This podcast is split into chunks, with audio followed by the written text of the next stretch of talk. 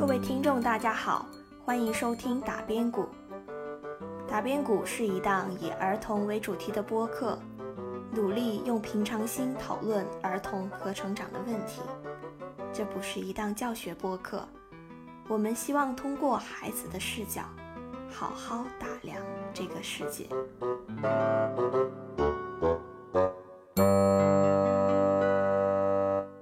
Hello，好久不见，欢迎回到打边鼓，我是王麻花，我是秀问。这期节目呢，我们邀请到了海洋图书馆馆长白小次和知名景观设计师庞伟老师来聊一聊儿童和海滨度假的生活。那么，首先先请两位老师来做一下自我介绍吧。白老师先来，庞老师先来吧。啊，我先来啊，这这还有还要谦让，我先来啊，先来吧。那个，我是个设计师。呃，但是属于那种不务正业的那种设计师。你看，我也写诗啊，我还做收藏，然后呢，我我也做摄影，然后我也涉足绘画、书法啊，阅读什么都干。就是我我我其实一直标榜的就是就是不要拿拿人的那个吃饭的那个饭碗来定义人，像那个蒙蒙田说的，法国人蒙田说那个话，我是人，所有跟人相关的啊都跟我相关。你看，要不然很多人。发个微信什么的，只只只是讲自己的专业，啊，不关心国家，不关心不关心地球，是吧？不关心物价，不不关心金融，那你那个专业真真的对你有有那么大的覆盖吗？所以，我我觉得我我不想说，我一定说我是个景观设计师，我觉得我就是一个呃以景观设计吃饭，同时多管闲事儿的人啊。呃，大家好，我叫沈晓明，但是很多人叫我白小次啊，白小次是个网名。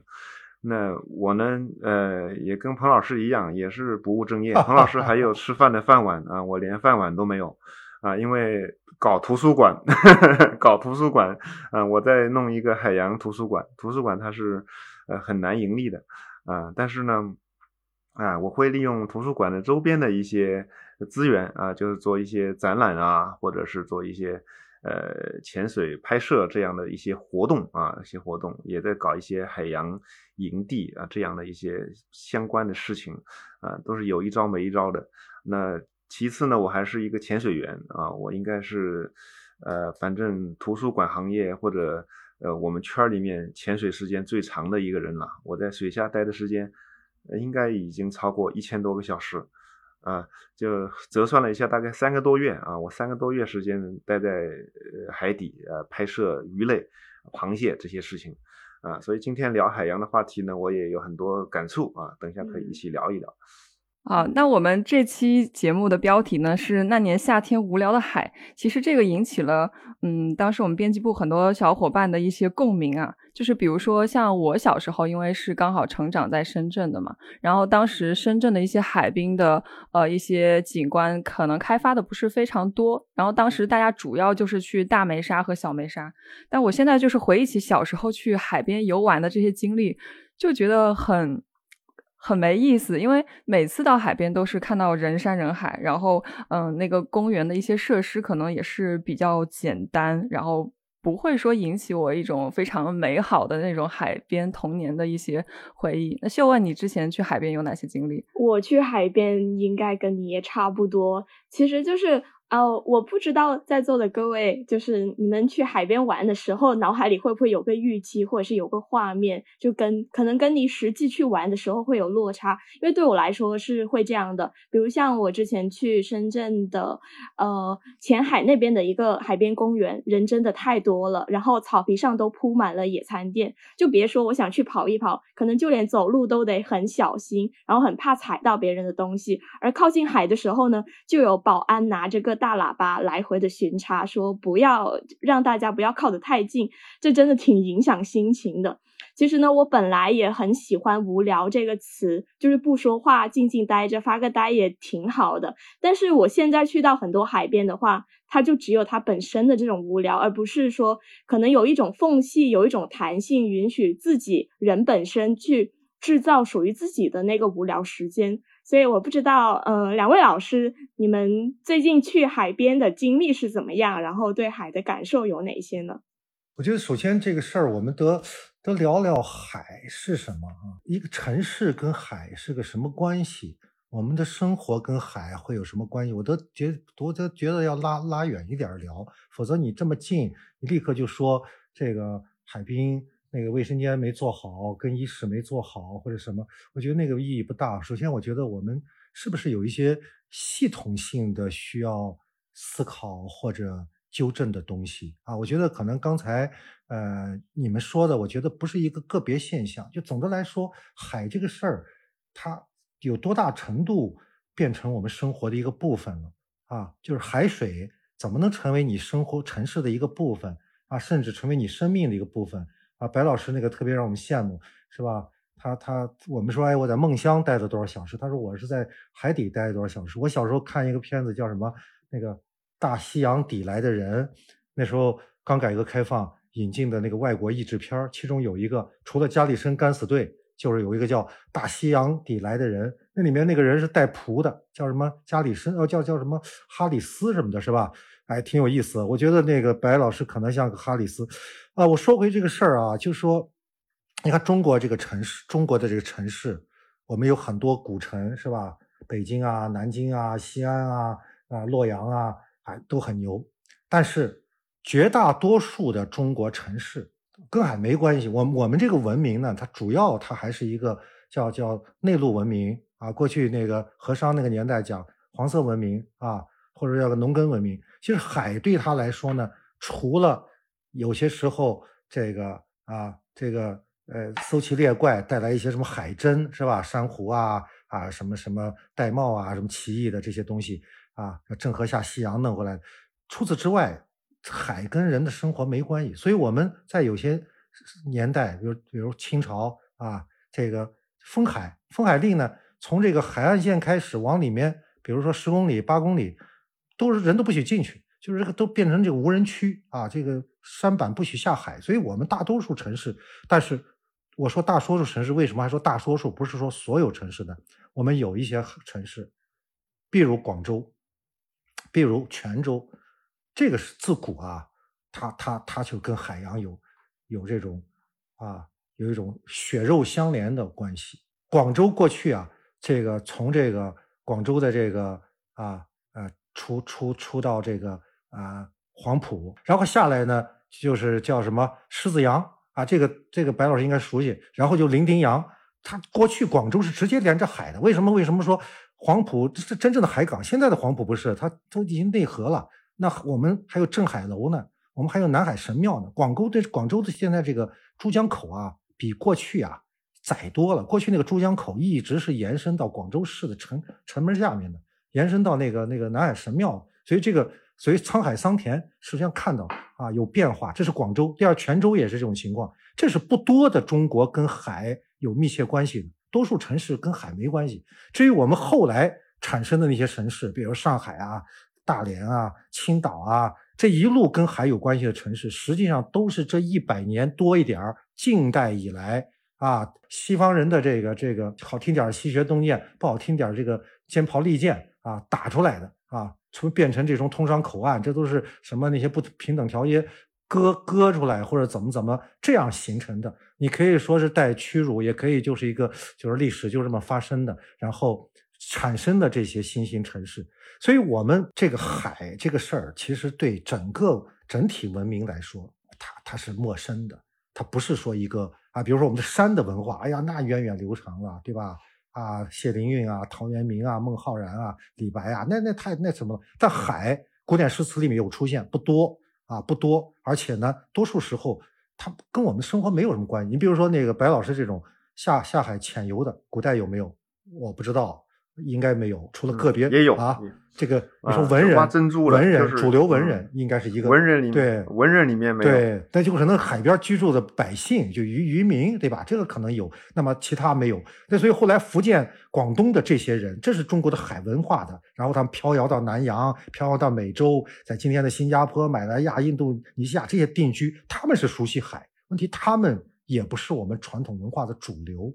所以今天呢，我们这个城市，这些城市，它这个海，啊，怎么能够做成一个真正跟有有有强烈海洋气息的，跟海一样，随着海的潮汐啊，心心的这个脉搏，心跳的脉搏跟潮汐的脉搏同构的。我觉得这个是我们我们要要要做的这个要做的这个课题。对我我我我觉得对彭老师说的非常有道理哈，就是我们对海呃存在一种很深的误解，就是我们把海洋呃从城市管理者来说呢，海洋是个危险的地方啊，所以刚才呃就问你们去海边，说哎回来回来，因为那个是容易溺水的地方，呃容易出安全事故的地方啊，所以他把海当成是一个危险地方，但是从那个。商人呢就把海当成是一个发财的地方啊，捞海鲜的地方啊，从来没有一个中国是没有一个思维，就是海洋是我们的命运共同体啊，从来没有把海作为是我们呃生于斯长于斯哈，有这种故乡情节的这种情愫是是特别欠缺的，因为中国的历史上向来都是呃，其实是一个刚才彭老师说的大陆思维从北往南。逐渐格式化的一个过程，就是逐渐的大陆思维，慢慢慢慢的从北往南，每一次王朝的统一，其实就是一次格式化，反而是那些什么时候呢？就是什么呃南朝北朝的时候啊，五胡乱华的时候，那个时候我们这边南面的，呃古越国也好，闽国也好，呃南越国也好，那个时候反而是自由的，那个时候就是呃。人们跟海洋是一个非常相通的这么一一种状态，所以，呃，就到现在为止哈，就是我们好像海洋城市，呃，就变成只有像泉州、广州这样大的，呃，因为跟海上丝绸之路紧密相关，我们认为他们还有点跟海洋相关的一些气息啊。北方的话就是大连跟青岛，呃，其他好像没有什么海洋城市了啊。但是我们再去翻看历史书的时候，其实我图书馆有很多古代的航海图啊，呃，特别是十六世纪、十七世纪欧洲人画的航海图，我发现他们这些航海图上有我们很多中国城市的名字啊，其中包括深圳啊。当然，他地图上写的不是深圳，他写的是呃南头啊，或者是新安，呃，类似这样的发音可能。根据本地人的一些地方方言的对应啊，他们用拉丁文把它写在了他们的航海图上。那这个是一个我觉得非常呃有意思的，就是西方人他们是来亚洲是来干什么？他们是来亚洲运非常值钱的茶叶、瓷器这些东西。那中国的海岸线上的呃这些城市的名字啊，每一个它能够在地图上标出来。就意味着什么？意味着这里是可以取得补补给，可以取得淡水，可以取得货物，啊，非常重要的地点。所以深圳它其实也是一个，呃，跟广州、跟泉州，当然它可能在贸易程度上没有广州的十三行，没有泉州的那么多啊国际性的这种贸易的枢纽，但是它肯定也是一个，呃，在海上贸易上是一个点。那但是深圳这个海洋城市的这个。呃，特质就是被刚才我说的这个大陆格式化给格式化掉了。那首先，一八九八年把香港割出去了，那那这个就等于呃原来的新安线就损失了一呃绝大部分的海岸线啊。那现在我们深圳剩下的海岸线就东边有一点，呃西边有一点，呃号称是两百五十六公里的海岸线，但是人工岸线和工业岸线占了绝大部分啊，自然岸线只有百分之二三十。那这百分之二三十的海岸线又被很多呃，比如呃，政府以前的培训机构或者是大型的工厂，哎，也占了据了一点。所以能够让呃公众能够自由的去海边的岸线非常非常少，我估计可能也就。呃，十几公里这么一个数字啊，所以到任何一个海滩都是下饺子啊，就是你们小时候的记忆也好，到现在还是没有改变。呃，人比沙的还多啊，就是我们这种海洋的海岸线的资源严重的呃，是就利用率不高啊，很多地方没人去浪费了，或者是被一个机构给圈住了进不去，呃，那大家只能去挤那么一点点沙滩啊。然后呢，不光是空间上被占据了，还有时间上也被占据了。我们的海岸沙滩进行了这个，就是早上有开门时间，晚上有关门时间，啊，很难想象啊，大海 有这个开门关门的时间。在我印象中，去海边散步是随时随地可以去的，是吧？啊，德彪西写钢琴曲《月光下的大海》，那深圳是看不见月光下的大海的，啊，我们两千万人是看不见月光下的大海这种景象的。呃，我每到八月十五、七月十五，月亮最圆的时候，我就特别想去海边走走。我想看月光照在海面上，波光粼粼的那种景象。但是你是进不去沙滩的，因为那个时候沙滩已经关闭了。啊，这是一个非常大的遗憾。嗯，所以刚才说的就是从空间上、时间上，我们留给我们的海就是只有一条很窄的窄缝啊，我们在门缝里面看那个海。深圳人其实挺，啊，我觉得挺无奈的。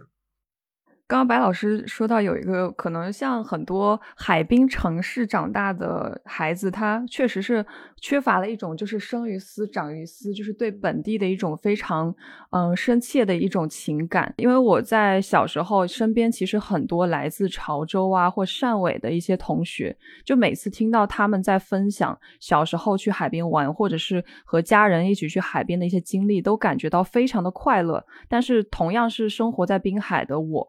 就总是可能对大海就只有说我去海边能够玩沙子，能够散步，其他好像也做不了什么。而且其实我在录制这期。节目之前专门去搜了一些深圳周边的一些景点推荐，我发现有大概超过三分之一的推荐都是在说深圳的海滩有多好多好，或者是说因为我们在十一假期的时候，呃，可能因为一些疫情管控的问题吧，然后家长也考虑到孩子和自己的一些安全问题，都选择在深圳本市的一些海域去带孩子出去玩。可是，嗯，就是为什么说？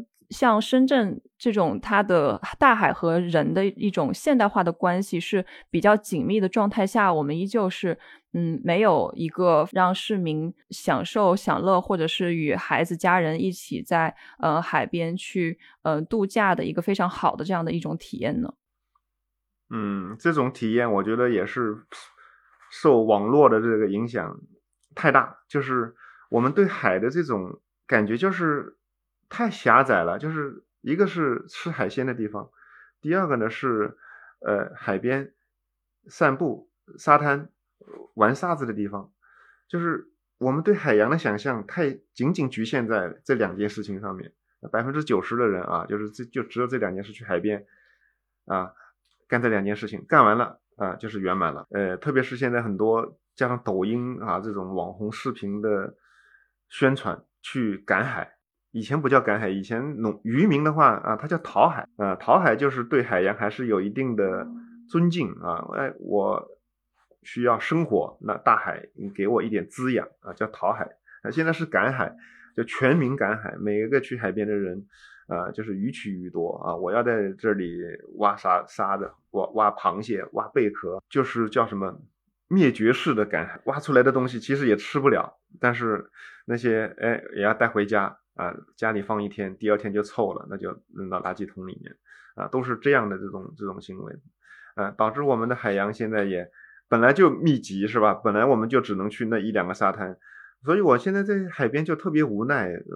朋友说我们去海边捡个贝壳吧，或者我们去海边看个螃蟹吧，我说，嗯，你不要有这个希望，你到了海边啥都看不见，只有沙子，只有石头，啊。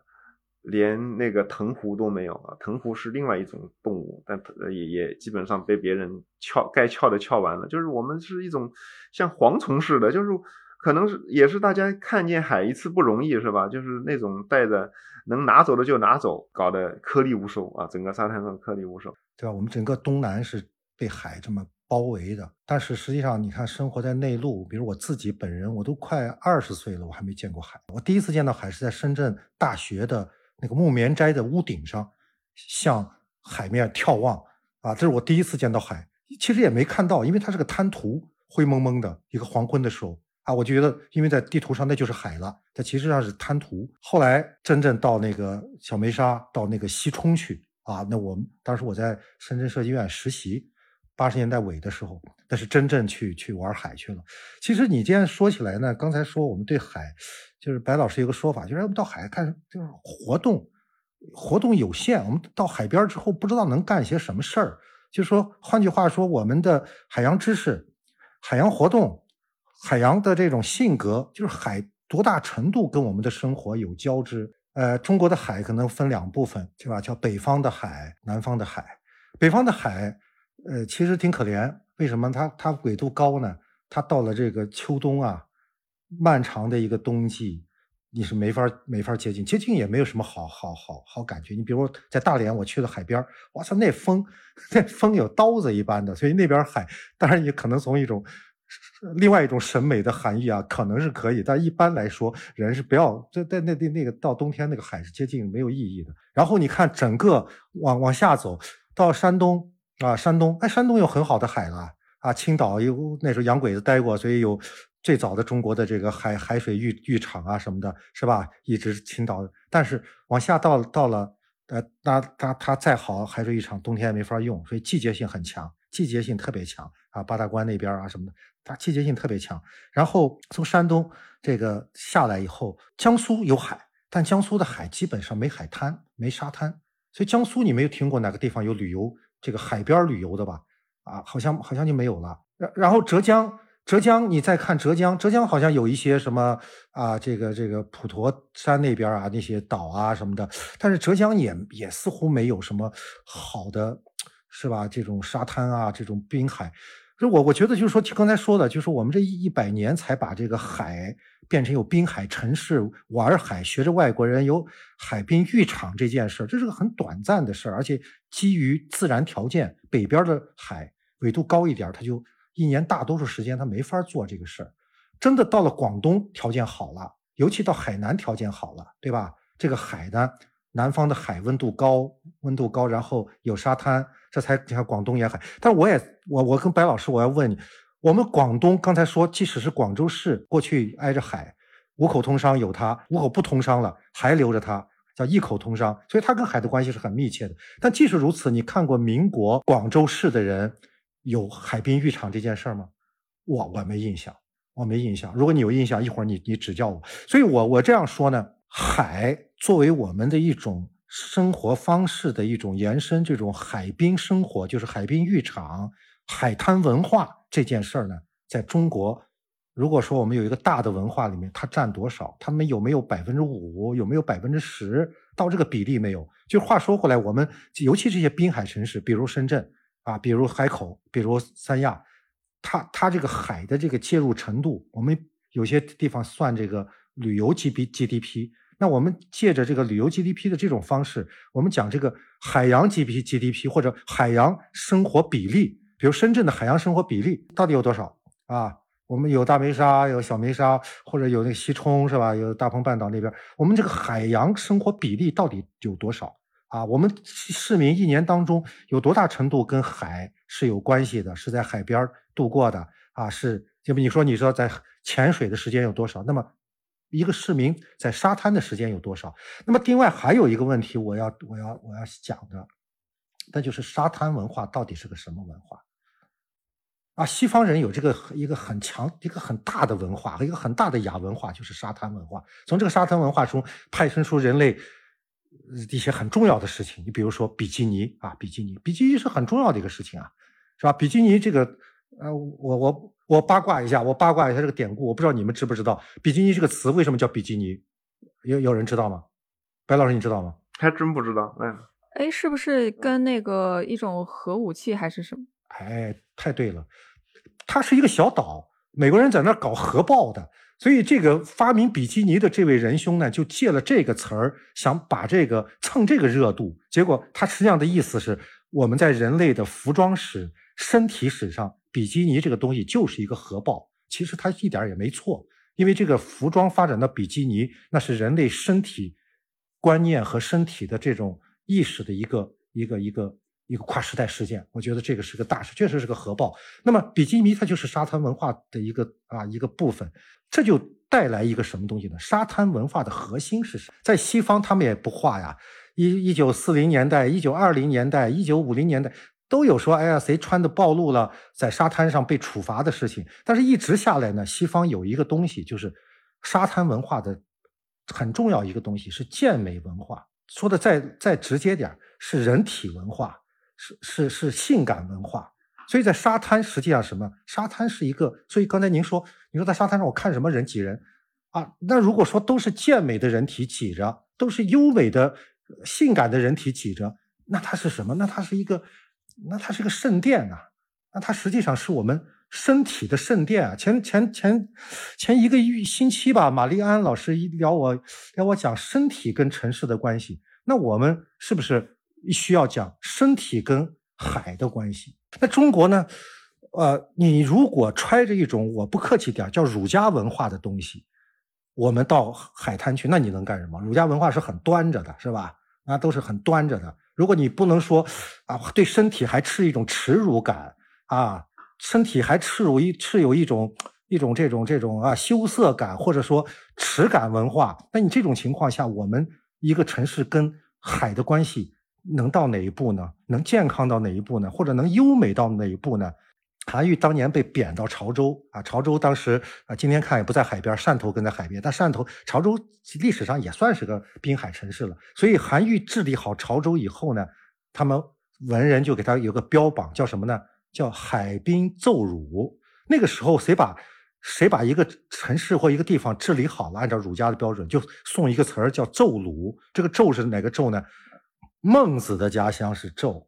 孔子的家乡是儒，所以纣儒就代表着古代的一种治理水平和治理境界。所以潮州当时叫治理，叫叫滨海奏儒。那就是说，我如果说把一个儒家的文化都推到大海边了，那大家都是正人君子，都是衣冠楚楚。啊，都是很难去暴露一下，很难去去去，是吧？在在在在在阳光和雨露里面把自己，就我我我真说起来，我在巴厘岛，我第一次看见沙滩上有两个裸体的人，是一对上了年纪的老年男人和老年妇女，两个人应该是夫妻或者是很亲密的关系，他们牵着手，一丝不挂的，坦然的向我走来，从远处。哎呀，我我当时还基本上没有见过这个光天化日有裸体裸体这件事儿，所以我是又被震惊，同时又有一份感动，因为他们是上年纪的身体，但是他们的那种从容和那种坦荡，我我觉得是个境界啊，我觉得是个境界，这是在巴黎巴厘岛的海海滩上，所以我我这个当然各有各的国情，那不管怎么样，我觉得从希腊以来，从这个奥林匹克以来啊，其实包括整个我们人类解放的过程。身体的解放，跟一个城市的解放，跟一个国家的解放，跟一个文明的解放，是我们怎么在在在看待自己？如果没有一个强健的身体的文化，一个坦荡的一个啊人对对对身体的这么一种态度，那我觉得这个城市的海洋文化是无从谈起的。所以，我为什么我们现在看起来我们这些沙滩像是一种赝品沙滩？我们这个沙滩它缺乏一种这个的主旋律，它缺这么一种强健美好的主旋律啊！我我我是这个意思，供你们供你们砸砖啊！对这个身体啊，就是海洋跟身体天然的联系。呃，古代的很多人，不是包括现在日本、韩国还有的海女啊，这这都是基本上就是光着下去采采珠、挖螺啊，就是。在海里活动的话，必须就是不能有太多的衣物。彭老师也提到一个海洋生活的参与度，是吧？就是海海洋生活的比例到底有多少？这个我觉得非常少哈。我我觉得可能有个位数吧，或者是我们深圳的这个城市的公众去海边，可能也就一个月能去一趟，就已经已经了不起了吧？啊，然后去海边的话，也就在沙滩上走一走。那这个就是我就我想起一个有一天哈，就是有一个场景让我非常难忘的，就是那个时候还是疫情之前，呃，我去香港呃一个海边，在香港最东南角的一个村里面，那天台风，呃，香港天文台白色风球还是什么风球，海边浪很大了，然后有一群人呃就拿着冲浪板。啊，站在海里面，远处就是有有人在冲浪啊。离我最近的就是有一个非常健美的一个年轻男子，啊，我看他的背影都非常健美，他拿了一个冲浪板站在这个汹涌的这个潮水里面。哎，这时候我在想，我们现在我们深圳的海边这个时候早就关闭了，就是台风还在菲律宾呢，我们这边的沙滩关闭了，呃，说台风要来了，那边就是浪越大，哎，去海边的人就越多，就他他能够投入到这个海洋带来的这个这给他的带来的欢乐当中，他会想很多很多种办法，浪大的时候冲浪，啊，浪小的时候潜水，刮风的时候扬帆，啊，他会有很多方法去跟海洋共处。呃，潜水行业被定义为高危行业啊，就潜水其实休闲潜水，呃，scuba diver 在西方是一个非常普遍的一个，就是它的事故率什么的比车祸少多了啊，但是在我们这儿是一个高危行业啊，你要取得一个高危行业许可证，你才能去从事潜水的教学，呃，那。就变成一个恶性循环啊！明我们可玩的东西越来越少啊，只能去吃海鲜。吃海鲜最安全了啊！除了吃到有毒的海鲜可能会有风险，食物中毒的风险之外，没有别的风险。海鲜也不安安全，海鲜痛风啊！这个啊，痛 海鲜啤酒痛风啊！潮州人也好，台湾人也好，都有呃海鲜排行榜啊，一五二仓三红沙啊，最好吃的五鱼，第二好吃的。呃，鲳鱼，第三好吃的红沙啊，就是公认的，海边人都都公认为这这这这鱼好吃，但是在内陆的人里面没有这样的说法，是吧？听都听听都没听说过啊。但这种说法呢，它只停留在民间的谚语上，它不会写到书里面去，它不会写到四书五经里面。地方地方知识还是属于地方知识，地方性知识。对对。还有第二个呢，就是就海海洋在现在很多就是就是它不是个显学，它一直不是个显学，这是个问题。是的，是这是个问题。嗯，沙滩也是，呃，因为我们很多海洋呃活动要用沙滩来承载。那为什么北方没有沙滩？不，彭老师想过这个问题没有？为什么沙滩只在广东有一点，呃呃，海南有一点？浙江、江苏没有，青岛有。对，青岛，青岛青岛有一点。浙江，它它不是，它不是这个这这个这个事儿啊！人江苏真的是倒霉。江苏那个沙滩，你就说，比如说它那个词儿叫什么？呃，这个海盐、连云岛啊，这些地方呢，历史上它可以晒盐，但它就是没有这种沙滩，所以沙滩基本上集中在这个鲁南一带了啊，住住住在住那里的。他这个现在江苏省我有海，但是我想搞点沙滩文化，没有资源，所以这个有海有滩涂不行，还要这个老天爷还要把沙给你弄过来，然后再加上这个气候啊，你沙子不来不了啊，沙子来不了，你你像有些不是地产商搞人工沙滩吗？所以其实我们的这个西方人的这个海这个玩这个海的文化，它实际上是一个沙滩文化。呃，不光是不光是这个江苏，呃，只北方只有青岛那边有沙滩，是因为，呃，是因为为什么呢？因为我们北方的大河啊，长江包括长江哈，长江黄河是往海里面搬运那个泥沙太厉害了，就是如果你即便有沙滩的话，它从内陆带来的泥沙也盖住了。但是青岛为什么有呢？因为青岛它正好躲在山东半岛的下面。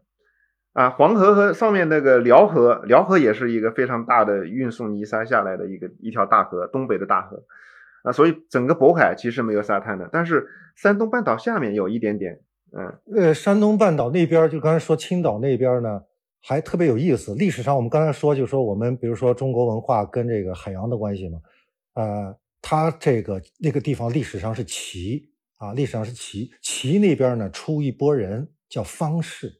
这帮人呢说齐国的方式跟海是有莫大关系的。中国这个神话体系，上古神话体系分两个两个系统，一个就昆仑系统，主要是中国的这个西部的啊，叫昆仑山啊、王母娘娘啊那些啊，是一个很大的神话系统。另一个就叫东海神话系统，东海神话系统就基本上就是跟这个齐这个方式这条线是是下来的。那边呢不仅多沙滩，有很漂亮的海，然后呢。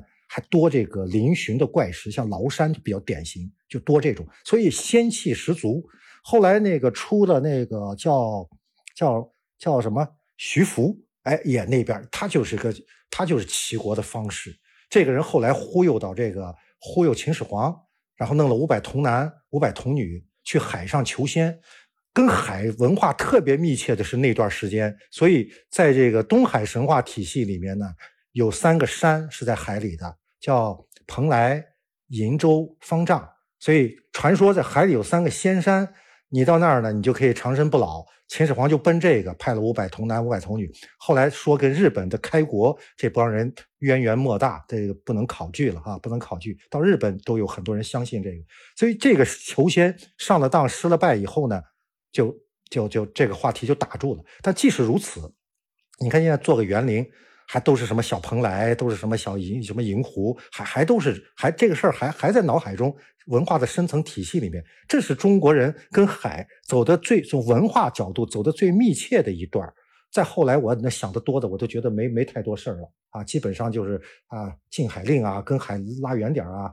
再就是咱们你刚刚才那个沈沈老师说跟那个啊白老师说那个什么人跟海熟熟。啊，我知道哪个鱼好吃啊，我知道哪哪个哪个海产好，甚至还造了能通国际远洋的大船。那实际上还是福建、广东这一带出人。你看，像那个像这个这个收复台湾的谁啊？那个啊，郑郑成功，郑成功那家人，现在说起来是极为蹊跷的。他基本都算是国际国际户籍了。你说他中国人嘛？他娶的什么荷兰太太啊，会几国语言啊？然后他那个船里面有很多外国船员出入在国际几大航道上，做着这种货物贩运，当然也包括一些什么走私啊什么的啊，什么武装武装贩贩贩押运啊什么的。就这段传奇，实际上这个这段历史也淹没在我们一个正统历史的这种遮覆下。其实挖掘起来啊，还还还还还特有趣儿哈，还还特别多的这个特别多的这个引人入胜之处啊。就是我们的海洋文化不是没有，有海洋文化，但是我们的海洋文化都来不及生长，就是被格式化遮覆了，被遮覆了。就像我们记忆一样，一段事儿你你老不说，它实际上这个记忆都会萎缩。是的，我们老说的津津乐道的，它就会变得很强大，是吧？对。那那我们津津乐道是什么呢？你二十四史主要讲的不是这些事儿吗？南方的事儿，二十四史他他他语焉不详，对吧？他讲的都是帝王将相的家谱，对吧？二十四史里面不会记述这些事儿，那个不会记述咱们南方小民的这些事儿，是吧？对，比如说对船的态度啊，船对海洋国家来说非常重要。中国也是一个曾经一个非常。强大的海上一个很会造船的国家哈啊，别说郑和哈，就郑和之后还有大量的渔民去远海打鱼，潭门的渔民就去西沙群岛打鱼，那他们都是用的木帆船，就是在机械动力出现之前都是木帆船。曾经的海岸线，我们这个一万八千公里是吧，到处是木帆船，但是后来就全部都消失了，就是。六十年代以后，慢慢的、慢、慢慢的，就短短的二三十年时间，我们这些木帆船都消失了。这个就是好让我想起，就是那个叫叫医学上说那个话，就跟人那个器官一样，用用则进啊，这个不用废则不用则退，是吧？对，就是你这个，但是人家西方也用啊，西方它也有这个木帆船被机械动力的船替代呀，但他们的木帆船。呃，像瑞典的哥德堡号，它还有一年开到广州来，成为一个全呃全国轰动的一个事儿啊。开到黄埔，对对对，开开到黄埔，历史上历史上就来过。所以我们很多事儿是我们是有的，有这个功能，有这个有有这个这个曾经的辉煌，但是你你你不宣扬，然后你不觉得它是个事儿，它就慢慢的就被被这个哈被历史的灰尘就盖住了。整个南方史可以。这个当当如是观之啊，都都都是这样。你看那一年，他们在那个，他们在那个这个福建的那个叫什么武夷山，还挖掘出一个挖掘出一个王宫啊，真真的是一个王朝的王宫啊，大概就在汉朝。但司马司马太史公人居然就没记，也也就是说，我们的正统历史对南方的很多事儿啊，你比如说客家族群的真正的。啊，这个产生历史，我们潮潮汕民族的这个族群的产生历史，我们诸暨巷这些族群产，其实都都啊，都都都是缺乏一个啊一个。呃，但是有些外国人在记述我们的南方历史。对对对，那个美国的薛爱华啊，薛爱华写过一本《闽国》，他就写呃，福建这个地方出过哪些皇帝，物产什么，也挺有意思。啊，他写过海南，嗯，写过海南海南岛的事儿，嗯，朱牙叫做朱牙那本书，嗯，就是南方的物产、动物、所以，所以我这个知识这个事情有一个需要再梳理和再营构啊，再营构。就是我们今天我们不是说只是帝王将相的事儿才是历史的要关心的，我们普通人。啊，我们的大地上的各个族群都应该对自己的历史，我们去书写，我们去挖掘，我们去去尊重它和端详它。我觉得这个事儿很重要。你看，我们刚才说你滨海，但我们的这个城市道路截面，全中国是一样的，这些东西都一样的。那我们不能发展出一种自己的啊？当然，深圳我觉得有点好，深圳的那个辅道系统是全中国最发达的。然后你看路边的那种，看起来像森林一样。那我可以进一步更浪漫化，把滨海这个特质可以做到更浪漫化。所以就说，敢不敢这个破除同质化？敢不敢有一些就是刚才我说的，都不要端着，因为，都像儒家那样都端着。我们能不能把有些海滨交给艺术家？我们把有一些海滨交给幽默？我把一些海滨啊交给交给一些其他的态度，不要都是那么正正儿八经的。对啊，现在因为海滨，它一个是一个是资本，他有时候他把海滨这个当盈利，他比如说承包给什么，或者说买断什么。另外就是这个安全，这个海洋的这个这个安全性，这个要层层落实到这个一些单位和部门去管，所以他要加围墙，加管理这个封闭的时间，是吧？就刚才那个那个呃，白老师说。是吧？你有时候月色下，我到这个海边沙滩上散步啊，这个这个啊，居然变成不可能的一件事儿，因为人下班了，对吧？这这个这这个，这对我们的生活，它实际上都是一种啊，叫做什么呢？叫打好听点叫打折扣，不好听点就是我们在用钱去打造生活的敌人，我们在打造我们的敌人。我们不是让我们这些东西变得更优美，我们用各种理由，用安全的理由，用管理的理由，用秩序的理由，用城市法规的理由，我们让自己一天一天的啊变成生活的囚徒，变成生活的这种这种，那最后日本那个词儿叫什么社畜是吧？它不能接近月光，它不能接近沙滩是吧？这这这就这是我们今天今天的问题。嗯，那两位老师刚才确实给我们提供了非常非常多的角度啊，比如说刚才我们从历史啊、地理、自然，甚至是穿衣，呃，以及呃，为什么说在古代的一些海滨的呃一些，比如说像渔民的生活的纪实，都是可能是跟帝王将相的相关性更强。是刚才两位老师在谈论的过程中，让我想起来一本书，它是那个浙江钱塘人画的，嗯，它是叫聂璜。然后他当时出了一本叫做《海错图》的一个图册，对。然后现在其实市面上也有很多书籍，就是画的很有意思，画的很有意思。是的，是的。就比如说像那个小亮老师，他也专门出了三本那个《海错图笔记》嘛。然后现在也有很多小朋友在看和学习。然后就这两位老师的话，我们就是把话题稍微转向海滨和儿童的这个关系来聊一聊哈。那个庞老师跟我们分享说，呃，就是可能海滨文化它更多的是一种。就有一部分是包含跟身体相关的信息。那在深圳的话，发现就是比如说像那个红树林，还有深圳湾这一带，每天早上其实有非常非常多晨练的人。嗯，像我之前加入了一个瑜伽团，然后他们也是每个周末都会一大早带着瑜伽垫去那个红树林旁边去练瑜伽。然后我因为。自己是比较喜欢红树林那一块的，就是有时候也会起很早去那边，早上去晨跑呀，或者是去骑单车，然后也能看到，在深圳的红树湾附近的话，有非常多家长会带着孩子一起。到红树湾旁边，呃，因为那一块区域的滩涂其实比较特殊，嗯，比如说像有一些家长他会告诉孩子，哎，为什么这里是只有红树能种在这儿，然后其他的树活不了呀？啊，或者是说像两位老师的话，嗯，自己都有非常多丰富的关于大海的一些历史的知识和一些海边生活的一些经验，嗯，我了解到像白老师的话，是不是之前是在福田？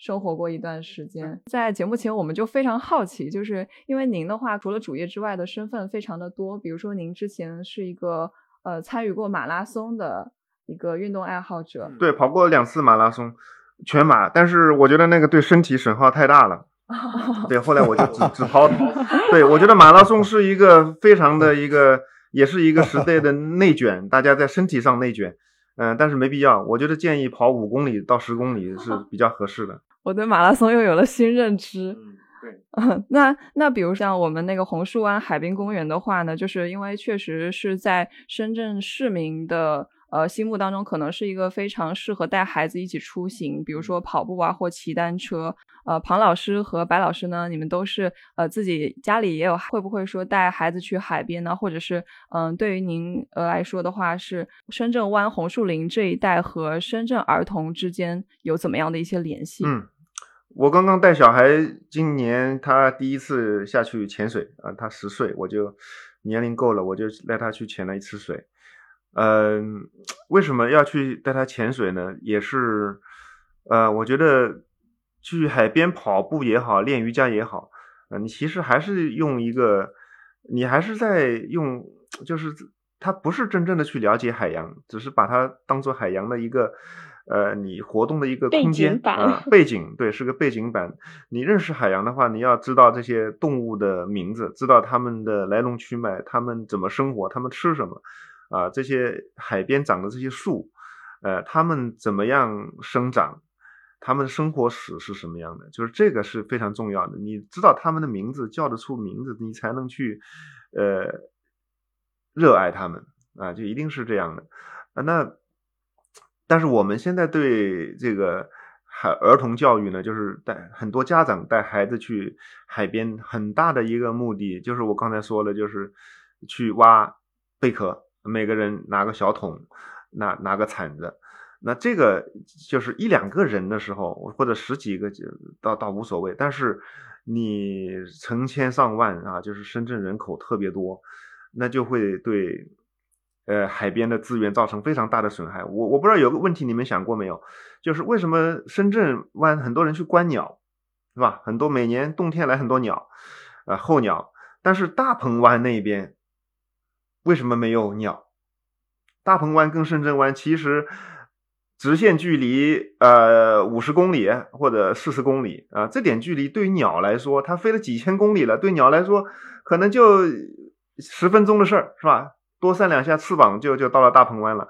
但他们为什么不落在大鹏湾，只落在大亚湾？被问到了，是因为那边红树林，然后树比较多吗？那那边也有红树林，就是。大鹏湾也有红树林啊，坝光有红树林，这个呃东冲也有红树林。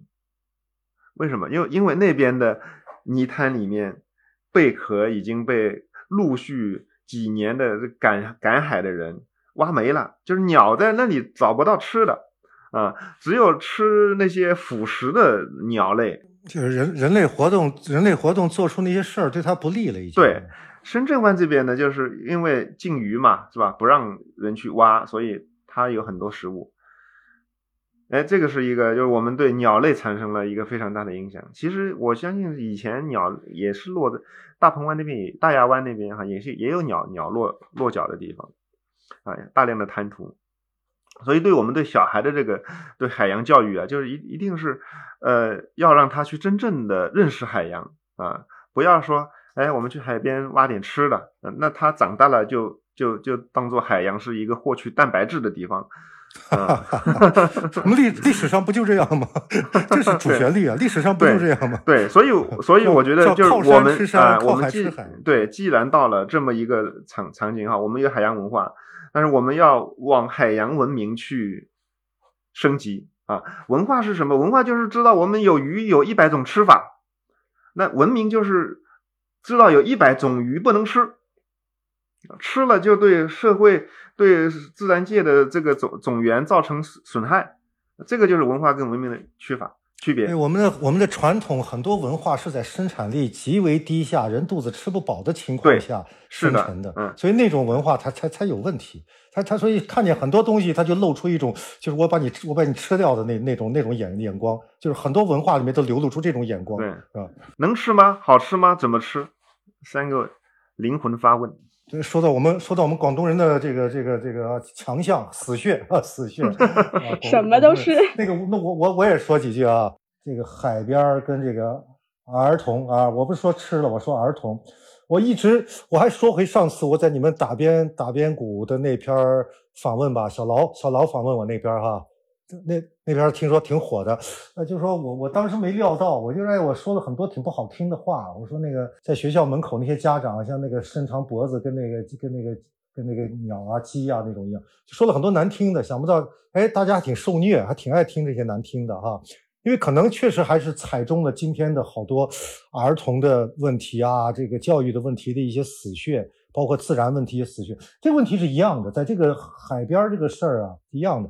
呃，前不久，啊，有一个这个有一个这个视频，就是讲深圳呃什么公园，我就不点名了啊。一年的维护费四千万，啊，四千万，这个大家就大哗呀，哎呦，这么贵啊，啊，这个除了那个。这个安保人员和这个这些植物工人啊，在里面修啊、剪啊、打虫啊、什么施施肥啊什么的，然后就是这些植物都需要养护。他们把这个绿地啊分成一级绿地、二级绿地、三级，啊，价钱都很贵。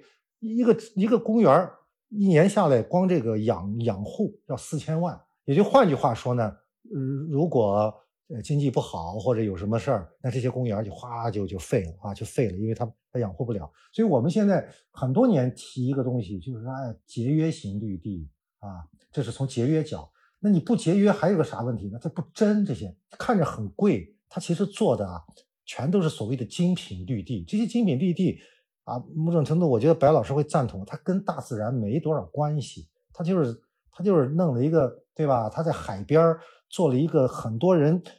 臆造出来的那么一种园林式的这么种公园景观，什么人工草坪，人是人喜欢的一些特种的很贵的什么什么什么棕榈科什么什么植物，所以某种程度你说是海边它其实已经不是海边了，它它它这都是人人人做的一些啊，这个这个特别刻意的不真实的一些风景，所以你到那儿去搞海洋自然教育，那你基本的就就基本上就是。是吧？骑驴找马嘛，那这根本不可能的事儿嘛。孩子在那个地方得到的都是一些假知识，所以，我我们海边该怎么样？哪些树是海边能生的、愿意生的？哪些植物是滨海滨海应该出现的植物？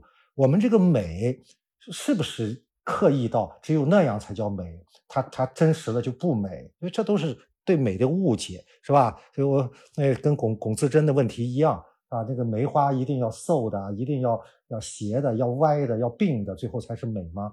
啊，你在大海边那个样子就不美吗？我们这些公园现在某种程度啊，我我不客气讲，是走入歧途了啊！做一个卫生间也得几千万，还有什么种种的跟酒店的卫生间一样高级。我觉得这种所谓的为人服务都走到歧途了，是吧？我们超前了，这个难以为继。所以我觉得很多东西呢，应该鼓励一种真实的啊，符合生态生境本相的东西，而且同时这样的公园能给小孩一个正面的大自然的印象。同时呢，我们这个安全问题现在也是过度了啊，也是过度了，对危害性上的这个系数过大，以至于影响了我们对自然的正常的沉浸、正常的体会。正常的打量，所以造成了到处都是围墙，到处都是栏杆，到处都是篱笆啊，然后很多时间就关门，很多时候就不让你接近。所以这样的话，一代人的身心没办法健康，一代人的身心没办法强健，最后出的还是一种病态的、苍白的这样的。这这是好的滨海城市吗？所以我我觉得还是把这个上一次啊。那个那那篇访谈的这个意思，我我我我接着接着接着旧调重提啊，谢谢。对，还有就是我们今天既然聊儿童跟海洋啊，我觉得还有一个没有说的点就是，就海洋运动这一块儿，其实帆船和潜水是一个非常好的海洋运动，就是真正的除了自然教育之外啊，自然教育因为便宜啊，大家都可以去参与。啊，虽然受的不一定是正确的自然教育，但是海洋运动这一块现在就是一个情况，就是太贵。呃，小孩去学个帆船，或者去学个潜潜水，因为有一些认识的人啊，所以可以去去接触帆船。但是这其实你要做海洋中心城市的话，啊，这应该是一个普及性的，而不是一个贵族运动。好，那为什么会那么贵呢？啊，就因为我们提供帆船教育、潜水教育的机构太少。那那么多人都想去，那肯定市场价这这个这个手哈，必须必须要贵才行。那为什么会那么少？就是我们这边码头太少了，就是可以停船的地方太少了。一百三东东边是一百三十三公里的海岸线，没有公共码头啊，有有呃有几个啊，有几个村里面有几个就是基本上是大鹏湾一个，大鹏湾两个吧，然后大亚湾那边有一两个，就就个位数的码头啊，两千万人口的城市，呃，东边只有四五个码头，西边我不知道啊，那估计有些码头也是货运的，或者是是。呃，公众是很难去的那些公众码头。我前年疫情前还买了一条船，一艘快艇啊，就是 几万块钱的那种，找不到地方停啊，找不到地方停怎么办呢？就是就停在了这个海中间。我要上船怎么上呢？我就要先划一个皮划艇过去，然后用皮划艇上爬到那个船上，啊再解开那个浮球才能用那艘船。哎，我们的工作码头太少了，那你码头那么少，那就船就这么少。那你帆船也好，什么也好，那就没地方停，就那没就没法做这个海洋普及的这个这个这个运动的教学，就就变成我们的帆船是个贵族运动啊，只有一部分人才玩得起，那这个也是不对的，这也是不对的。像我长那么大都没有太接触过海洋运动，可能最多就是在海边报一个那个快艇项目去体验一下。我们在澳洲看到人家车后面就拖了一个帆船，就。直接去海边了，停车也很好停，啊，车停在海边停车场，然后把那个呃尾架上那个呃帆船就直接拉到沙滩上去了，那人家多方便。嗯，然后其实我想到的是聊到呃去海边嘛，我会想到除了你在呃海上运动或者是沙滩运动方面，其实我觉得海的周边也是一个很值得去探索的地方。比如像附近的一些老村子啊，比如像可能它有一些呃什么博览馆，或者是吃方面有大排档，它都是很地道的东西。但在深圳那就没有办法说了。但如果说是我之前有去过香港常州，然后我觉得它当地的那个文化保育工作是做得非常好的。他们有个民俗活动叫太平清教活动，就是我不是在那个期间去的，但是我在当地逛的时候，其实还是会看。到一些很传统的旗幡，然后当时我去到那还买了一个写上面写有平安的一个香包的挂饰，然后之后我再去看香港历史文化博物馆的时候，它就会能够立马链接到。我这一段去常州的记忆里面就有各种展陈，记载各种仪式跟表演，比如像抢包山这样的活动。所以我会觉得说，呃，去海边其实也是能够感觉到那个当地跟海的这种关系，它的一个文化记忆是延续的。然后而不是说像我们现在可能在深圳很多海边都是空降一个。我们以为脑海里面的那个对海边的一个想象的场景，所以我觉得这个部分是非常遗憾的。抢包山在我们这边搞的话，马上就会被喊停，太危险了，爬那么高掉下来怎么办？是，别说常州，就是我们大鹏去香港很多岛屿，就渔民他们都是有这种民间的的活动是非常频繁的。就是渔民以前有个特权，就是在五六十年代吧。啊，就他们船可以直接开到香港去，所以呃，我们东边的很多渔村跟香港西边的啊，香港东边的渔村跟我们大鹏半岛西岸的这个渔村是通婚的，都是亲戚啊，大家开个船就去走走亲戚了啊。后来慢慢的就是我们的管理上来之后呢，就是呃，这种流动就被限制了。哎，以前香港的西贡有客运班轮。啊，来南澳啊，来杀渔村，啊，后来这种轮渡也慢慢的就停了，啊，这个都是一个，就是我们的管理的这个细致啊，就是太太细致了，呃，有一种过犹不及的感觉。文化的保存，它一定要有一些呃空间啊，它才能够在里面继续保育下去。别说常州，就是我们大鹏去。香港很多岛屿，就渔民他们都是有这种民间的的活动是非常频繁的。就是像小孩子，他们单单只是去一个博物馆、展览馆去看到这些场景，它其实也是一个像是一个尸体，看到的只是一个尸体文化的尸体而已。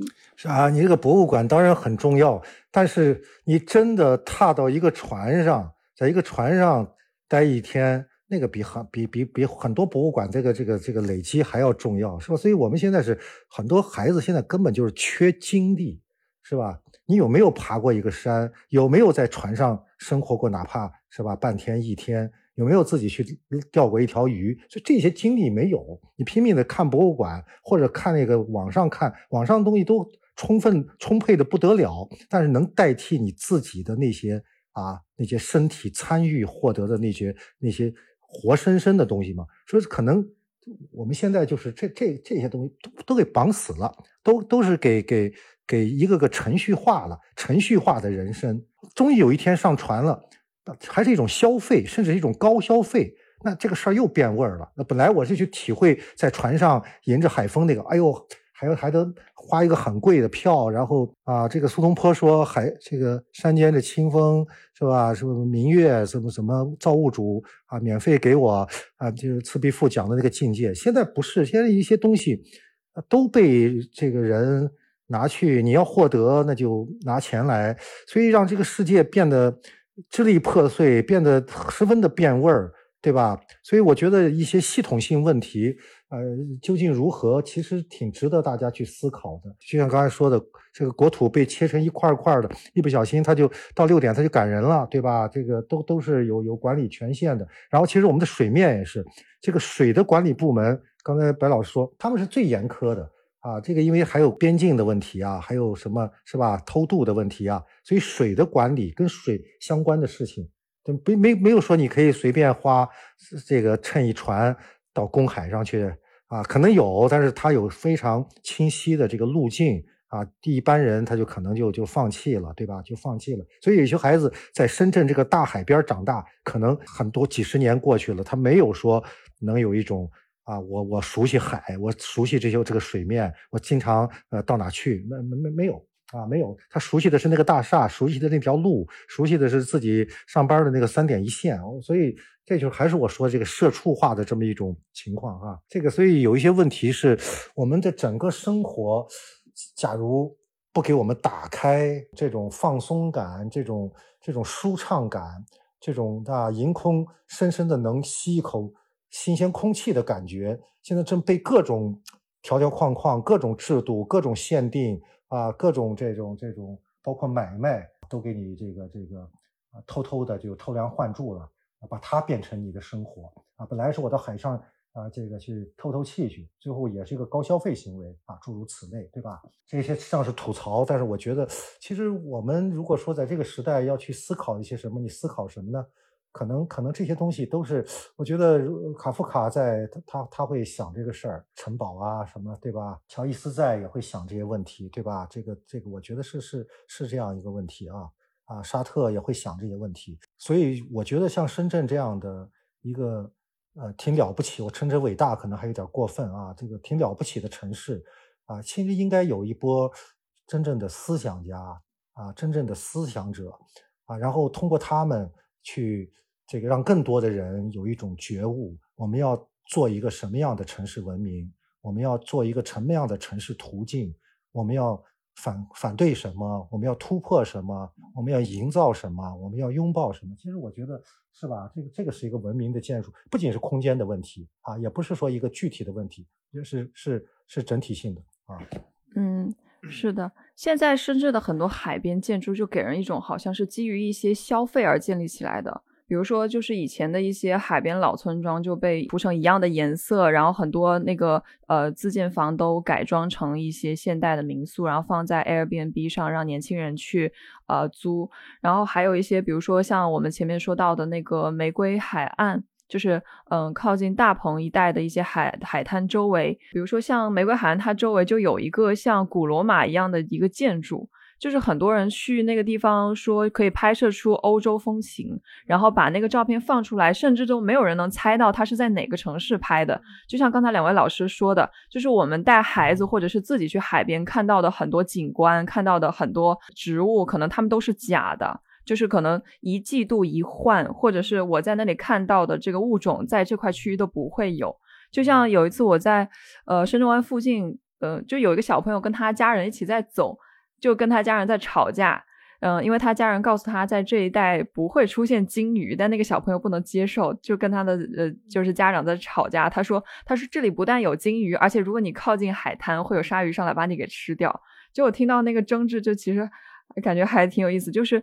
很多孩子他在接触海洋的时候，可能会有各种各样的想象力，比如说那个呃海边会不会有各种各样的那个章鱼啊，或者是呃像藤壶啊之类的这种生物，他会有很多的想象。但是他在他好奇的那个阶段，如果说不给他一个呃合适的一条指引路径，或者是给他提供一些相应的支持的话，他其实确实很难很难去了解到这个。我们生活的这个区域的海滩到底的它的真实的面貌是什么样子？是啊，我们讨论孩子，其实我我们都是想象孩子是真该是探究知识，去打量这个世界，充满着这种好奇心和这种求知欲。这其实也是我们自己对孩子一个想象。他们现在实际上是人类当中最辛苦的一波人，因为他们把这个竞争残酷的竞争都提前到了幼年。是吧？早起晚归，精力不济啊，这个频繁于各种课业，是吧？所以这种情况下，你让他怎么成为我们想象的那种青青青少年呢？啊，对星空有兴趣，对对对动物有兴趣，对植物有兴趣，他们他们他们精力不济，所以这个事儿，我我还是讲，我们我们我们是吧？这个高考制度，我们这个这个啊，这个是吧？这现在是很很大的一个事儿啊，不仅。他们辛苦，把所有的家长也也，只要有个孩子，都变得像人质一样拖进去，参与这场这种全民大内卷，参与这种啊严酷的这种啊幼龄化的这种竞争，就这这个是一个很大的问题。如果是这样的话，我们所有浪漫的东西啊，所有这种美好的东西，都都是都是都是空谈，因为没有主体。主体被腐蚀了，被抽空了，被被被耗耗尽了，被被这种内内卷式的这种这种搏杀给给给耗尽了，啊，所以你看，我觉得啊，白老师和他那个海洋图书馆，我觉得就成年人世界里面能有这样的风景啊，我真的我还没去过啊，一定要带我去，这个我觉得特特别好啊，特别好。洪老师，你随时来，随时来。对我还是想接着王王麻花刚才啊，麻花刚才说的那个海边的这个商业，看上去比较廉价啊，比较网红。但这个我觉得不是问题啊，因为商业它对应的就是我们的受众是什么样的，它就呈现出一种迎合他们的这种需要。当我们的受众的审美提高之后，他们自然会改变啊，这个不用担心。我们担心的是什么呢？就是那些不会升级的东西啊，我们看不到希望的东西，我们它永远在那儿，这个是很可怕的。而且大众的这种审美啊，我觉得也也是会会会提高的。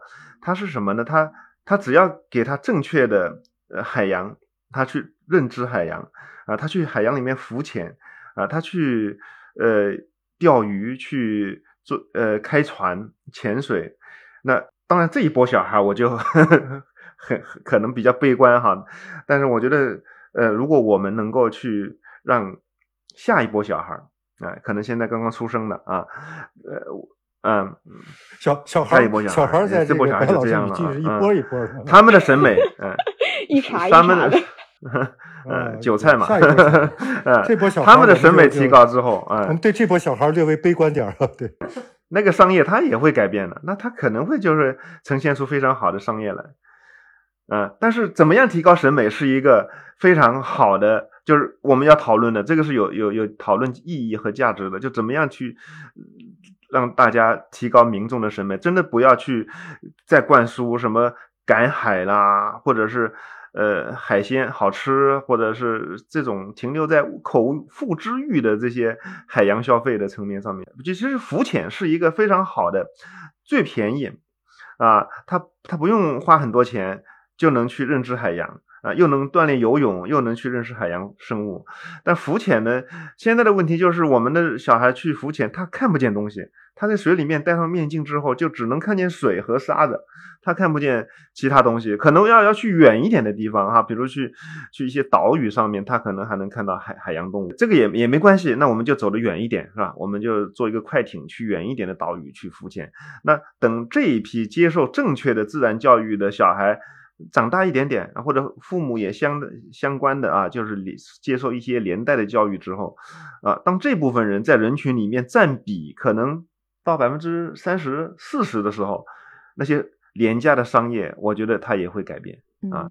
那个白老师，您这个角度打破了我之前的一种刻板印象。就我以前的印象是觉得，首先海边有了一个打卡的建筑，于是它吸引了人来。但现在反观，好像是说，呃，因为人们可能喜欢这种可以打卡的场景，所以海边才会建设出来这样子的一些东西。我有个朋友，他就找造了一个 ins 风啊，就是很流叫 ins 风的网红，哦粉红色的墙，然后弄点仙人掌在里面。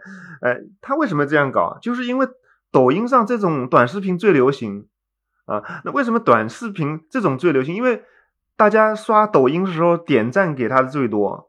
所以他就代代表了我们现在主流的审美，就是就是这样，就喜欢这些东西啊。我们不能怪商业浅薄啊，商业就是产生于我们这些土壤。但我还是觉得这种海边设施它的那种建造是非常强势的，因为我好像不管是去大鹏的海海边，还是去像小径湾的海边，还是去呃盐田周围的海。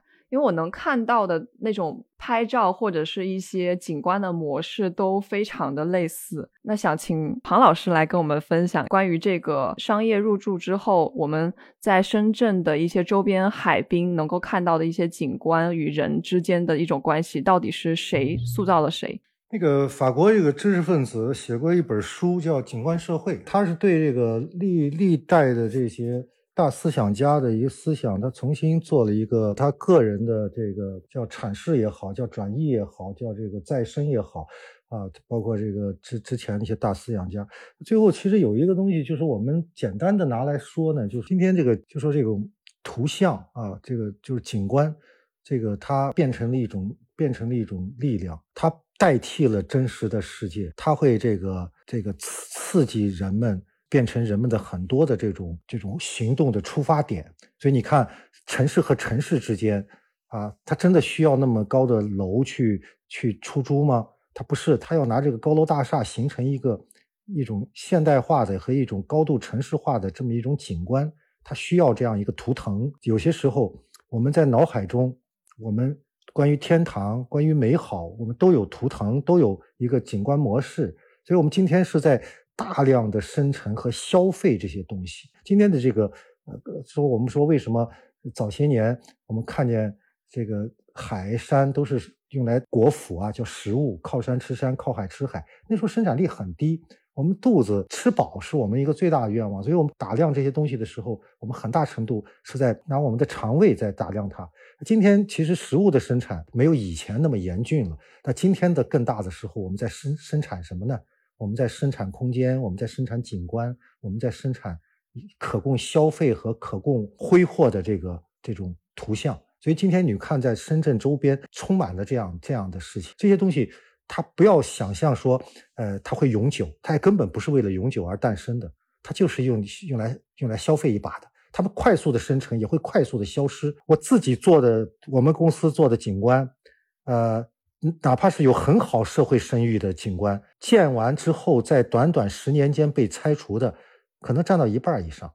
也就是说，今天的东西很短命。你不要指望它是巴黎圣母院，不要指望它是这个埃及金字塔，很高的楼、很大的大厦，可能都是一个消费品，都是在这个世上跟我们件衣服一样短暂存在的，是吧？这个时候说这个现代主义终结了，不是以一个楼被炸毁，很多建筑出来之后，就就啊，十年八年。再长点也就是个二十年，它就它就，所以现在这个景观是被生产出来的一个样式流行开，成为爆款之后，它就叭叭叭叭叭的，它就蔓延。所以我们今天呢，对这些事儿，刚才那个白老师也说了一个词词儿挺好的，一波啊，说一波孩子。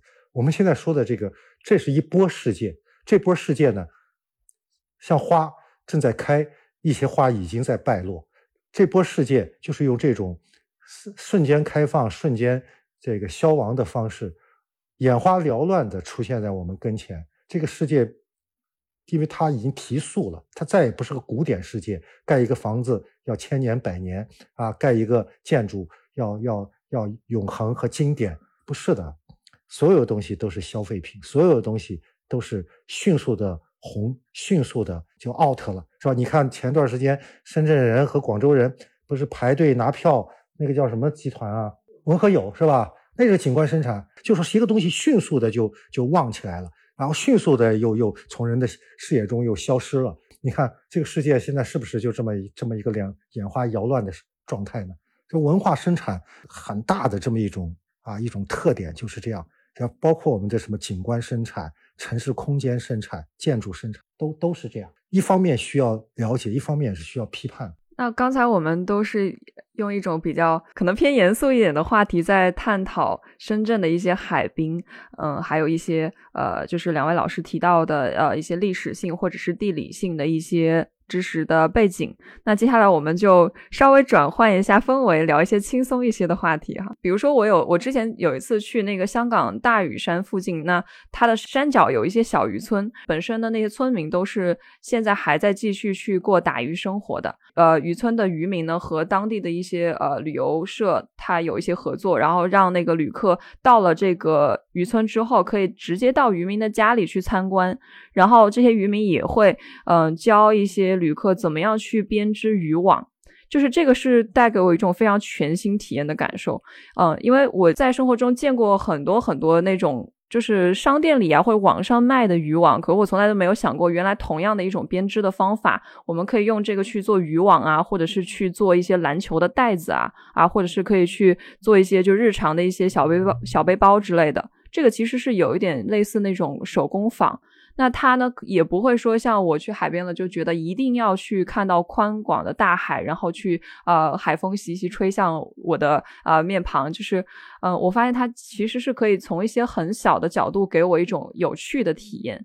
那嗯，其实最后一个话题是想嗯跟大家聊一聊，就深圳之外的一些其他的区域，那里的一些海滨度假的生活和深圳区域去做对比或者是做对照的话，会有一些怎样的一些呃特点？比如说像近几年还有非常火爆的阿那亚。那阿那亚呢？它可能会引入非常多和艺术啊，或者是和品牌相关的呃一些内容的入驻，还有包括前面那个秀文分享的，也去去香港海边的一些经历，然后包括当地的一些呃对于文化的保育工作，然后最后这个话题可以开放的去聊一聊，就是深圳之外的一些滨海体验。我刚就是听两位老师在聊的时候，我会一直在想，为什么沙滩一定是呃我们去海边的一个标配？它为什么不是一些滩涂或者是一些呃石滩？因为我会想起说，我之前去台湾花莲的七星潭，它其实不是一个沙滩，它就是一个石滩，然后它也是一个非常出名的旅游景点吧。但是，嗯，我发现我对可能对旅游景点的认知是，就是有被呃，比如像深圳啊这些沿海城市的那种景象给荼毒，所以我去到台湾的时候，呃。我第一印象就是会发现它那边的海非常的安静宁静，然后当时我是晚上去的，然后在当地的民宿住下来之后，就立马想要去找那一片海。我脑脑海中的那个画面，以为它是会是一个很明亮的地方，比如可能会有一些烧烤啊，岸边可能会很热闹，但是我当时找了半个小时都看不到。然后后来我才看到有当地的居民从一个小径里面出来，然后我也是沿着那个走进去，才发现。哇，那片海真的是一片黑暗，一片寂静。然后等我在里面走走长一点时间，我才可以看到零零散散的一些家庭，可能他们拿拿着几个矮的凳子或者是一个水桶，他们会在那里呃钓鱼，或者是他们进行他们自己互相之间的一个家庭活动。但是那种活动是相当安静的在进行的。所以我觉得这样的一个体验给我的一个嗯感受还蛮深刻的。当时我就跟我朋友有两个晚上都躺在了那个石滩上面，然后就是去感受它的海风，感受它海的声音，以及看星空。那段时间我觉得才是真正好像人是真正自由了，然后真正跟天啊跟地连接上了。那是一个非常奇妙的一个呃体验。对。跟海的体验就是到了海边哈，我觉得不要往前看，就是到海边就是一个是往上看，仰望星空；第二个呢就是往下看，去俯瞰海底。啊，这两个对我来说也是现在印象最深刻的体验吧。啊，一个是有一次在渔船上，就是我们去钓鱼，在离岸大概已经有两三百公里了，这个外面那个海上，就真正感觉到了什么呢？就是斗转星移。因为你一个小时之后，你看到那个星空，整个都在往东南方向这样倾斜过去，就像有人在换幕布一样，这个背景都在移动。特别特别深刻。还有一个呢，就是我我为什么会喜喜欢上潜水啊？就是在菲律宾第一次去菲律宾的时候，有一个旅游项目浮潜，我就趴在这个戴了一个面镜，趴在水水下看，就是有个呼吸管可以在呼吸啊，就是连的空气，但是你的脸是趴在水下的，你可以看到下面各种各样的珊瑚和鱼类。所以那天那个呃那次去旅游回来之后，我整个头不光是身上的皮肤被晒爆了哈，就头皮都被晒爆了。但是我的头发是我不是光头啊，我是有头发的人，有头发的人的头皮都被晒爆了，就是说明下面那些东西吸引我到什么程度，就是呃完全周边任何东西都不能影响我在水里泡的啊，天人合一。这两次就是我们到海边啊，我到海边就是一个往上看，一个往下看，啊，那我们真正要去海了解海洋的，就是我觉得浮潜是一个很好的项目，但是我们的浮潜就是一定要等，要让我们的海洋生物多样性恢复起来啊，所以我刚才说为什么要下一波呢？小孩呢？因为他只有他们能等得到现海洋生物的多样性再再重新恢复起来。啊，呃，我们这个庆阳山，大鹏的庆阳山封山十年啊，封山十年之后，有这个什么豹猫啊、野猪啊都出来了。那我们的海如果再封上个，也不用十年，我觉得有五年。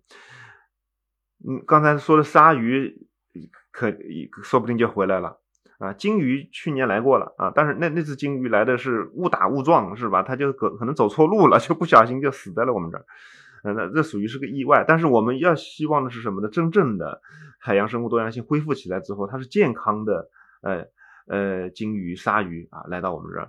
我们在大鹏做了很多呃环境史的调查，我们去跟渔民聊天，呃，他们会跟我们讲他们八十年代他们小时候，呃，这个海边是什么样的？那些跟你说的一样，去花莲海边是是黑暗的啊，因为只有在黑暗的环境下。海龟才会来产蛋，啊，当你这个沙滩被照亮的时候，呃，海龟就不来了。那我们西冲也好，我们大鹏的土洋也好，传统以前都是海龟产卵的沙滩，啊，呃，以前有很多珊瑚礁，甚至还有海草床啊，海草，呃，现在还全国可能也只有在海南岛还有一点海草，呃，那以前我们深圳也是有海草的。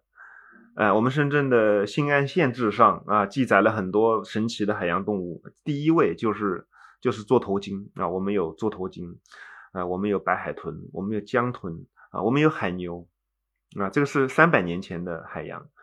那两百年前的呃，一百年前的海洋，或者五十别说一百年，五十年前的海洋，我们海里面还有呃呃大量的海草床，有一百多斤的黄鱼啊，大的黄鱼。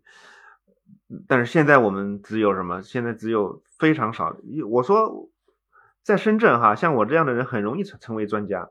为什么？因为因为东西太少了。你只要认识十几种珊瑚啊，你就可以号称我知道深圳所有珊瑚的名字啊。我认识深几十几种鱼啊，我就知道了深圳一半的鱼我都知道名字啊。所以在深圳成为海洋专家特别容易啊。彭老师，你要不要也来？成为一个海洋专家，我我我打我追我追我追随你，我追随你。其实我觉得，我刚在说，就是说，这真的，我我觉得我们现在呢，好像大家有那么多图书馆，有那么多的这个网网络学习。其实我我是觉得这个这个整整体，我们在有些方面的这个知识，实际上是太太弱了，是是吧？比如你刚才说的是吧？珊珊瑚。啊，珊瑚的知识，海洋鱼类的知识。你说关于海洋，其实我我我，你问我，我很快就很多破绽都露出来了。我们关我们对海洋知道什么呢？我们其实对海洋知道什么呢？对吧？当然，我们再说说一下，我们对自己生活的这块陆地又知道什么？比如你对珠江又知道什么呢？对吧？你对这个这个这个五岭隔绝叫叫我们叫岭南，你对五岭又知道什么呢？其实我我觉得，呃，说是扫盲了，但是我们真的很多事儿啊。我们其实都活得蒙擦擦的啊，这这这是一个问题啊，这是一个问题，就我们到底知道什么呢？对吧？不白白不在在白老师面前，我可能是个海洋的，我都是个海洋海洋的这个文盲，我估计是，对吧？你拿那珊瑚来，我我能知道两种吧？我我估计都都成问题，是吧？呃，但是我刚才在说了，比如我们那个你海滨公园那些植物，我们青少年不考，所以大家也不会也不会记。我们的孩子真要写起诗来，他就说那就是树，或者最多是棕榈，他知道他他又记到几种。所所以现在这个就是知识都是高度功利化，都是奔向那些啊能换来文凭、能换来能换来那个你的收入的那部分。这些这些知识啊，这个实际上是挺挺挺偏门、挺衰落，对吧？这个这个这个这个是有问题的。你那个图书馆能能在深圳这样的地方能能带出按照你那个名你那个数量词波这个话能带出能带出一波又一波的这个海洋爱好者吗？这个特别重要。中国有海洋大学，好像就在青岛。呃，除了中中国呃青岛那个中国海洋大学，还有没有海洋大学？还有广东海洋大学在湛江。湛江有一个。在深圳马上要建自己的海洋大学。呃，选址就在大鹏。对，其实这个我们这个民族学习海洋、熟悉海洋、热爱海洋，包括去这个去去去拿审美去打量海洋这些事儿，我觉得确实可能是一个我们这个现现在这个级别可能还非常低，小学生都不算是吧？就对海洋的这种啊，跟它的关系的这种深度、广度啊，这个浓度。这个这个可能都都都是都是都是很欠缺很欠缺的，我我个人都是如此，我觉得确确实是这样。所以就是说今天说这个海洋这个事儿，哎，我想起我这个对吧，接近二十岁了，第一次站在那个什么木棉斋，深圳大学木棉斋的这个天台上，啊，使劲儿的热切着望着这个海天交界的地方，只望到一片灰蒙蒙的滩涂，跟我想象中的大海是有那么大的距离，但是我还是兴奋啊，那就是就那就是海啊。那就是第一次平生见到海啊，是吧？所以这个事儿，是我们我们是不是还是那个少年，还是真的啊？这个对对对，海洋是不是还要抱着那么一份那么一份热切啊？包括我们这个，像我今天也讲，我们我们的生活中到底海占了多大的比例，是吧？我们开玩笑，你脸色还那么苍白，是不是就意味着你是个挺失败的人生？应该是在海边把自己晒成古铜色，是吧？应该是这样。当然还有一些错误的。或者说偏狭的这种皮肤知识，你现在是个女性，可能你的皮肤科医生都会告诉你啊，紫外线有多大伤害啊，户外的紫外线有多大伤害，美白对于这个女性有多重要。所以从这个角度，我们愿愿不愿意像西方的那些女性那样，真的走到太阳下面去啊？他们觉得那个特别的享受。你看，所以他们他们那个文化和他们那个人种。对于对于这个大海，包括阳光，他们那个关系，我觉得这些事儿，好像我们的知识分子说的也很少啊。这个到底谁是对的？他们对太阳的这个拥抱和对大海的这种拥抱，就是和我们这个经常习惯活着的那种活法，比如说对太阳的恐惧、对紫外线的恐惧，哪一个是更更加更加健康，和哪一个更接近科学？所以，我我觉得我是越越活越糊涂。我我其实对很多事儿我都没有答案。所以说，呃。我们真的要保持那种好奇心或者一个学习态度，啊，其实我们的很多城市，我刚才说了，除了一些老牌城市，滨海这些城市都是新兴的，深圳肯定新兴的，上海也是新兴的，你过去也是个县城嘛，对吧？啊，所以这些城市做成什么样子，何去何从，它的公园什么样子，它的自然状态什么样子，它的楼什么样子，其实我觉得都是应该有有很新的这种可能，很新的这种实验这种必要性。是吧？因为这些沿海城市在中国的城市群落里面，是吧？它它就是就是一批代表着现代化、代表着走向海洋、代表着走向未来的这么一些一些城市，是吧？所以我觉得这个，让我看，如果说我要拔高一下这个讨论的话，我觉得这个话题其实是其实是特别特别有意义和重要的。我们在做另外一个事儿，就是呃，两位主持人也在说，我们强势的景观介入城市的改造之后，海洋城市不像海洋城市了。但是我们有一另外有一批城市被忽视了，那个也不叫城市，就是有一些海边的三线、四线的小城市，有些名字我们都可能都没听说过。呃呃，诏安，广东这边啊，或者福建那边霞浦，呃呃，浙江的松门啊，这些地方，呃，泉州也算小城市啊，但是泉州名名气比较大啊，还有什么呃，漳州、云霄。这些地方都非常有意思。他们，我我我们图书馆有一个项目，就是漳州会尺，漳州会漳州会稍微大一点啊。你刚才举的例子，漳州会稍微大一点。对，这些里面都他们的海洋性就很强。哎，像诏安，它是历史上出海盗的，嗯，呃，他们没有强势的景观介入，其实这个东过去的第一个福建福建的县城是吧？云霄。嗯，对，那个地方也出海盗。为什么以前假烟那么厉害？就是他们有这种 历史上传承下来血脉里面还有海盗的气息啊。这个不是地狱炮啊，就是我是对这个的这种气质还是非常崇敬的。就是在海上，他们不是占山为王啊，他们就是在海上消聚，就是就是成为一方势力。你即使不说海盗，即使不说海盗的话，其实我们的渔民，其实他跟这个农耕民族已经有很大的不同了，是吧？因为渔民他因为他他实际上他是他跟猎人一样，他有战斗性，他有很大的不确定性，是吧？他要跟命运搏斗，跟自然搏斗，跟海盗搏斗。所以你说他迷信，他抱团，他有很强的这种这种尚武精神，是吧？这个其实他跟这个农耕民族已经很很不一样。这都构成了这个滨海地区的这些族群的一些特质啊。哎，我还记得白老师在今年写微博的时候写到一句话说，海洋图书馆的价值在全国的三四线沿海城市那里是其实是更需要海洋知识的。可能一线城市的读者去海洋图书馆，他只是查一个书名，然后可能就自己去网购一本。然后您就是为什么会有这样的观察呢？呃，因为我特别喜欢去这些海边的小城市啊，我刚才说的那些城市我都去过。嗯，呃，一一方面呢是他们对海洋有还有一些天然的情感，但是他们也缺乏呃一些可持续性的观念，他们还在用不可持续的方式在海洋里面生产劳动捕捞啊，我觉得这个是他们要补的这个。短板，但是从这个精神气质上来说，呃，他们就是有一种海洋精神，这种精神是整个我们大陆都是非常缺乏的啊。海洋人他崇尚的不是权威，他不是崇尚辈分，他崇尚的是你的能力和你的经验。因为在海上，你碰到风暴，碰到各种状况，你权威是没用的啊，权威和辈分。没用的，你靠靠能力，船船长就需要当机立断，啊，砍断某一根缆绳，你这个整个船的人才能得救。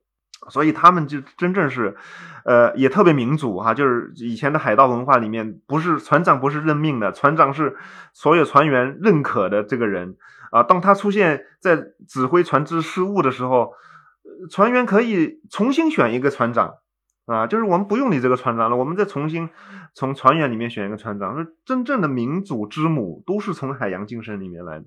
那海边的城市里面呢，就是呃呃呃这些小城市里面，我觉得他们还保留了没有被大陆精神格式化的一些底蕴。啊，和他们的基因里面有这些，所以我特别愿意跟他们去打交道。那我们今天聊的时间也确实比较长了，然后两位老师跟我们分享的知识真的是非常丰富。我感觉做完这一期这个节目录制，感觉要有很多需要对大海的了解的知识填充，要去自己去学习的。对，要补课。是。然后今天我们这个题目其实是说，呃，那年夏天无聊的海嘛。但是我发现这样聊下来，就是其实到底是海无聊呢，人无聊呢，还是？因为我们设计的无聊，可能可能答案就是后者吧。海海就是那个海，是海还是那片海？海本身有很多的故事，然后人也有很多的，就是自己对海的一种向往，以及人跟海之间的这种关系，人的一些基本的需求，那些凌驾于人之上的意志，比如像是我们的城市管理者啊，比如像旅游行业啊，比如像景观设计这些，他们对海的设计又是呈现一个什么样的面貌？然后让这片海变得这么无聊，以至于可能给我呃给小朋友给儿童带来一种就非常无聊的想象力。其实我真的很难想象说，就是呃现在儿童提起海的话，他的脑脑子里面可能只有去那边野野个餐，可能最多就游个泳的话，我觉得真的太可惜了。低龄的可以去野餐，但十岁以上，我非常建议去潜水、去帆船、去做海洋运动。冲浪，真正的用身体去跟大大海接触。我其实上次我看那个，好像你你那个发的那个海洋图书馆那个有一些有一些有一些这个微信，我觉得挺好。就是我们有一个确实是可以这个跟大海结合的这个人文地理的这么一些游历，这对我们打量我们的生活坐标是很重要的。就是中国的这个海海边，一直到东南亚这个中南半岛，是吧？整个我们这个生活的世界。